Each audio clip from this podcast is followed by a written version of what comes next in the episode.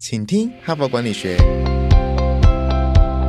在这里，我们希望用轻松无负担的方式与你分享最新管理心知，打造属于你的哈佛 DNA。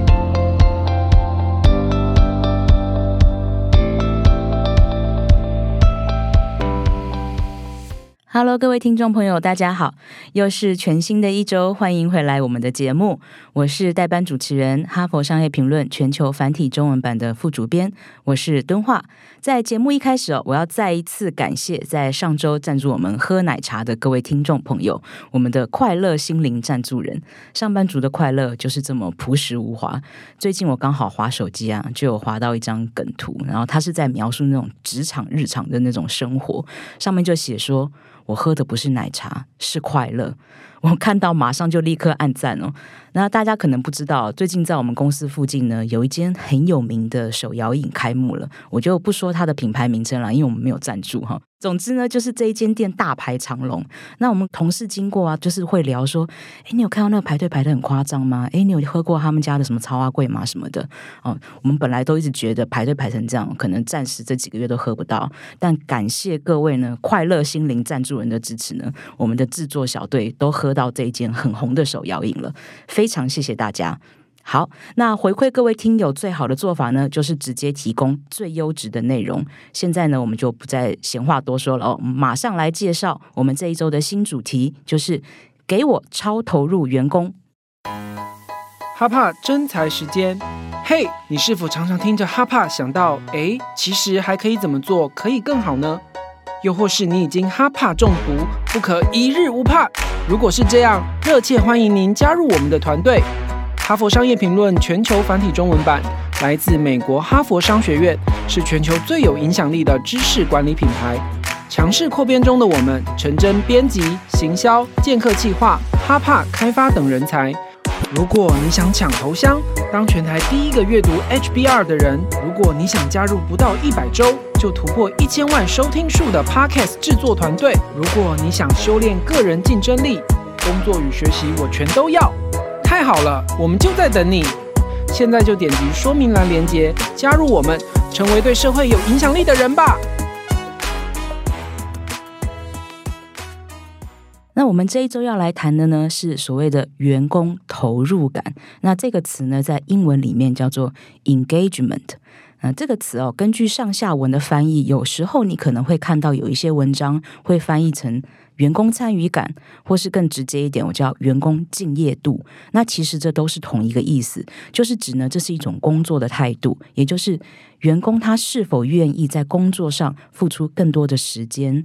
付出更多的注意力、努力，甚至是投入他的感情。那相信每个领导人都知道嘛，如果这个员工投入度很高的话呢，就可以为整个团队带来生产力与创新，也可以降低员工的离职率。呃，不过我也要说明一下哦，我们今天要来谈这个所谓的投入感，这个 engagement。我们不是说哦要训练一批就是无条件任劳任怨的员工，我们这个节目没有说哦要培养大家的奴性，不是这个意思哦。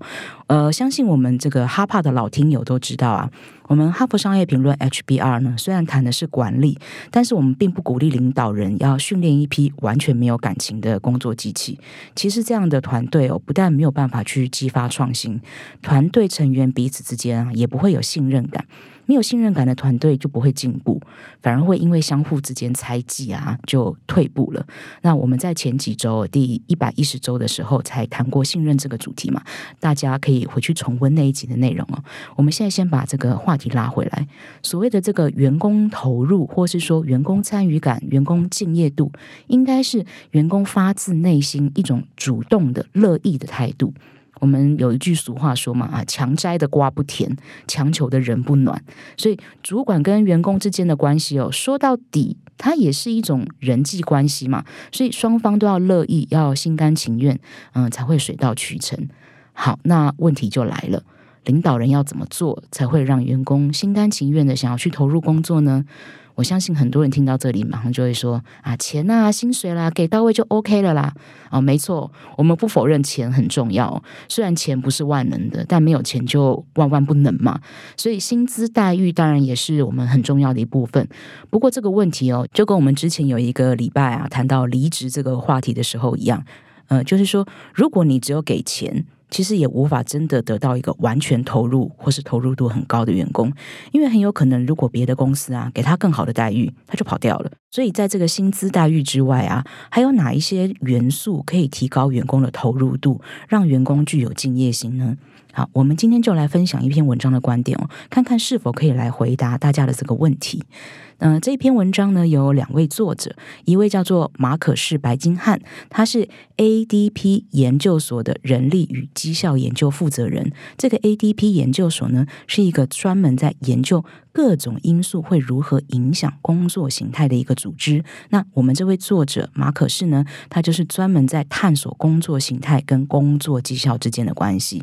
他去年在我们的杂志上呢也写了一篇文章，叫做《塑造人人热爱的工作》啊。这篇文章也是我们非常热门的一篇文章啊，大家有兴趣可以去我们的官网搜寻。好，另外一位作者呢是思科，就是 Cisco 的高阶副总裁，叫艾利希古德。那我们这篇文章呢，就是 HBR 常见的一个搭配哦，就是一个学者搭配一位业界人士，他们就一起写了一篇文章哦，来谈论到底影响员工参与度的关键问题是什么呢？啊，因为这一篇文章的标题就直接是这个问题的答案，所以我先不告诉大家文章的标题是什么，我想先请大家来思考一个情境题哦，大家来听听看哦。首先就是小明跟小花啊，这两个人他们做同一份工作。那小明跟小花呢，他们的学历、经历、年龄，甚至他们两个人的薪资待遇，其实都差不多。不过小明他很容易感到工作倦怠，他觉得自己就像是被包覆在一个工作泡泡里面，每天都感到很窒息，都不想起床，不想上班。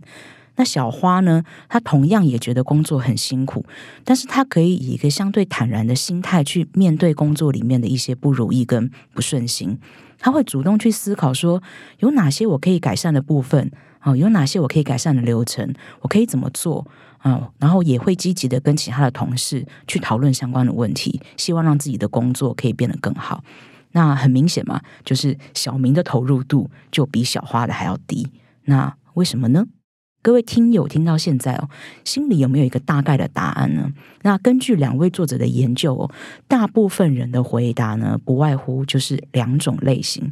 一种人呢，就会认为说啊，这一定就是外在的因素，也就是说，这个小明的公司呢，可能他的文化或制度出了问题，让小明呢没有办法在工作上有足够的支持或是资源。所以他就会没有办法很妥善的完成工作，久而久之就不想做了嘛。还有另外一种类型的答案哦，是认为是小明自己的问题，也就是说他可能没有弄清楚主管想要给他什么要求，导致呢常做错事情，或是说他本身缺乏某一种硬技能或是软技能，让他没有办法妥善的完成工作，所以就越来越不想做了。啊，OK，这两种答案呢，我们都不能说错，因为都是有可能的。但是呢，这两位作者就发现，其实还有另外第三个答案被很多人都忽略了，或者说呢，是长期以来我们大家都没有意识到，这也是一个很重要的因素，会影响员工的投入度。好，我们先来看这两位作者进行了一个什么样的研究哦。这两位作者进行了一个研究，他们抛出各种变数，都是我们直觉中认为可能会跟投入度相关的变数，比方说年龄。哎，是不是年纪比较大的员工啊，已经遭遇了我们所说的什么社会的毒打哦，然后看透了，看透了，所以投入度就会比年轻人低啊？或者说兼职的员工哦，因为他拿的就是约聘合约嘛，哦，所以会不会他的投入度呢会比全职的员工低呢？哦，诸如此类种种的因素，他们都去做了一个研究啊，最后全部纳入他们一个分析结果之后，就发现说有一个长期被大家忽略的因素，就是。一个员工的投入程度，跟他是否与团队一起完成大部分的工作有很强烈的关联。那也就是说，一个员工觉得他有没有一个资源性很高。协调性、协作性都很高的团队，他有没有这个团队的感觉，跟他愿不愿意投入工作有很强烈的关系。那根据这两个作者的研究，就发现说，相较于自己独立完成大部分工作的员工，和团队一起完成工作的员工呢，他全心投入工作的可能性会高出两倍这么多。那我这边要界定一下哦，就是说。这两个文章作者他所指的这个团队啊，不一定是指传统的组织结构，比如说一定是某一个部门或是某一个单位。这里我们可以扩大理解团队的意义哦，它指的是说，就是一群人，那他们的工作内容是彼此关联的，所以他们需要在工作上相互交流啊，相互配合啊，甚至相互帮忙，甚至于说是一起来承担责任，也一起共享这个成果。所以说。即使比方说，我们就说 A 跟 B 两个人哦，他们即使隶属于同一个部门，也有可能会因为工作内容的不同，在不同的时间段里面，会各自跟不同的其他同事变成团队。那他们也有可能会跟跨部门的同事变成团队。所以，我们这里理解所谓的团队定义之后，我们就可以想象，为什么团队会是影响员工投入度的关键。我们来设想这样的一个情境哦，就比方说，呃，你在一个团队里面哦，你擅长的能力可以跟其他的团员能力是相互补的，那你要承担的责任也会连接到其他人的责任，所以你做了什么事情，旁边人会帮你稍微留意一下，呃，有时候可能也会稍微帮衬一下，那这样不但可以降低你在工作上犯错的几率，有可能你的同事也可以给你一些改善的回馈意见。那如果你在工作上出现难关，出现呃，问题的时候呢，也不是你一个人要面对，你身边有旁边的同事可以一起帮你想办法。所以，如果在这样的一个团队里面，你觉得你的工作效率会不会比较好？你忙起来的时候，感觉有一个人可以帮你啊。你工作上不开心的时候，也不会觉得我很孤单，我就是一个人啊。甚至你可以跟你的同事啊一起集思广益啊，大家激发创意。那你觉得你会不会想要继续跟这些人一起工作下去？如果在这样的一个团队里面，我是不是会更愿意投入在工作里面？啊，所以我们就可以理解到为什么团队会是影响员工投入度一个很重要的关键所以呢，如果让员工感觉到自己身在一个能够良好协作的团队里面，就能够增加这个员工的生产力，还有增加他的创意，还有他的留任率以及工作的投入程度。好，那我们回到最一开始的提问哦，影响员工投入度的因素是什么？我们已经找到了这个被长期忽视的答案了，就是员工是否觉得自己身在一个良性互动的团队里面。好，那我们现在就可以来揭晓今天这一篇文章的标题了。这篇文章就叫做《隐藏版的团队力量大》啊。文章之所以叫隐藏版呢，就是因为这个因素就像隐形一样，大家可能都没有注意到嘛。好，那既然这篇文章已经揭露了这件事情了，另一个问题又来了，那就是领导人要怎么做才能催生出一个非常优秀的团队，从而提升团队的员工参与感呢？这两位作者就帮我们归纳出五大重点。好，我们一点一点来介绍哦。第一点呢，就是信任感。哎，这听友有没有觉得，哎，不是我们前几周才讲过的主题吗？哎，没错，这就是我们第一百一十周哦也是在谈这个信任感。那我们在那一周就有提到说，一个团队的绩效高低跟团队和领导人之间是否有信任感呢，是有关系的。那根据这一篇文章作者马可士哦，他不是在一个这个 ADP 研究所嘛？哈，那这个研究所里面有非常大量的研究数据嘛，里面就有一个研究数据呢，可以佐证这件事情，就是说，如果员工认为自己十分信任团队领导人的话，他全心投入工作的可能性呢，会是不信任的员工的八倍这么高哦。不过我们要注意一个细节哦，就是这个研究数据显示呢，这个信任度要足够高。才会对投入程度带来影响。如果只是感觉有一点信任，那跟不信任的人相比呢，其实投入度就没有差这么多。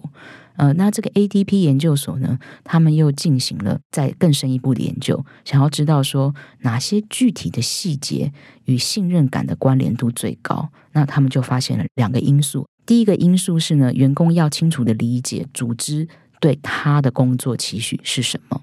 那第二个因素就是，员工认为他自己在每天都能够在工作上发挥自己的强项。啊，我们直接说这个结论哦，也就是说呢，如果领导人可以让员工感觉自己是被理解的，可以每天呢都做发挥他自己专长的工作，那员工就会感到自己被信任。那领导人要怎么做到这一点呢？就接到我们要谈的第二点了。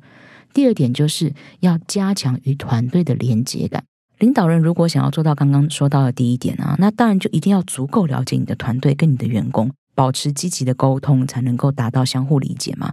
而这没有别的什么所谓的捷径可以走哦。领导人必须随时去关注你的团队成员，定期呢跟他们保持通畅跟良性的谈话，动态性的去了解你的团队成员他有什么样的变化，有什么样的需求，有什么样的困难。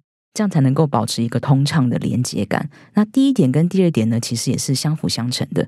领导人，你越是积极去关注你的团队，越了解你的团队，你跟团队之间的信任感就会越高。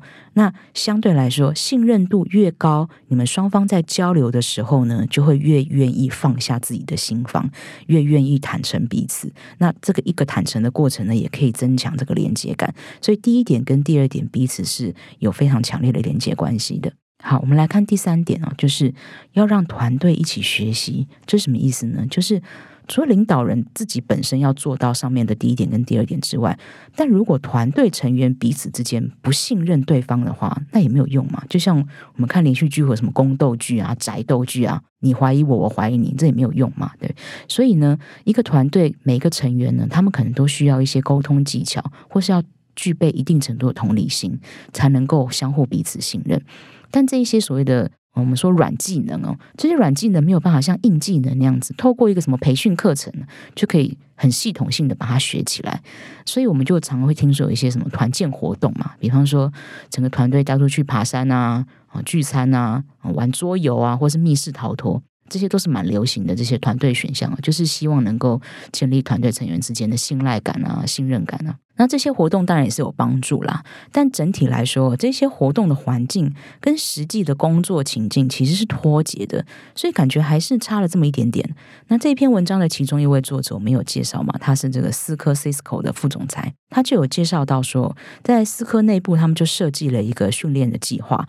那这个训练计划的目的呢，就是为了要让团队成员呢。在工作中可以及时的理解到大家每一个人彼此之间具有什么样的强项。不过文章里面他没有很详细的说明他们这个计划是怎么去设计的。不过这里的重点就是在强调说，我们要尽量的让员工可以在实际的工作中去相互学习彼此要怎么协作，怎么样彼此的信赖。那在做中学呢，才能够比较有效的去提升团队之间的信任感。好，我们来看第四点哦，就是领导人不要过于纠结工作的地点。自从新冠疫情以后，所谓的远距工作啊、居家工作这种工作形态，我们就越来越常见了。但我相信领导人一定都很担心，就是这些员工十天半个月都看不到他们的人啊，那他们的投入度是不是会比较低呢？还有就是哦，我们今天不是一直在说要让员工感觉自己是团队的一份子吗？那远距或是居家工作，每个人都分散在不同的地方，不就没有所谓的团队形式了吗？其实领导人不用这么纠结，每一个人都要在一起这件事情哦。这个 ADP 研究所的一项研究数据就显示呢，其实远距工作者的投入程度比进办公室的员工还要高哦，分别是百分之二十对百分之十五点八。那关于这一点，我们这里可以先跟大家预告一下，在星期四的节目里面，我会专门介绍一篇文章来谈远距工作跟投入度之间的问题。那因为星期四我们会更深入来谈这一点嘛，所以我们这边就先不做深入的介绍。我们先回来谈信任这个关键词。信任呢，它其实就是一种。就像是粘着剂一样，它可以把团队的心哦粘在一起。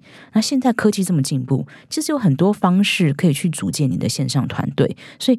关键还是在于团队成员之间有没有良好的沟通，而是否有相应的科技可以去提供协助，帮你把团队的成员联系在一起，以及你的团队成员跟团队领导人之间是不是有彼此的信赖关系？那文章里面就有一句话讲的很直接哦，他就说，员工投入度的关键，所谓的这个团队的意义，不等于说你一定要在哪里工作，而是。你跟谁一起工作？所以领导人不用过度纠结于工作地点的这个问题。好，我们再来看第五点，就是要给予工作一定的弹性。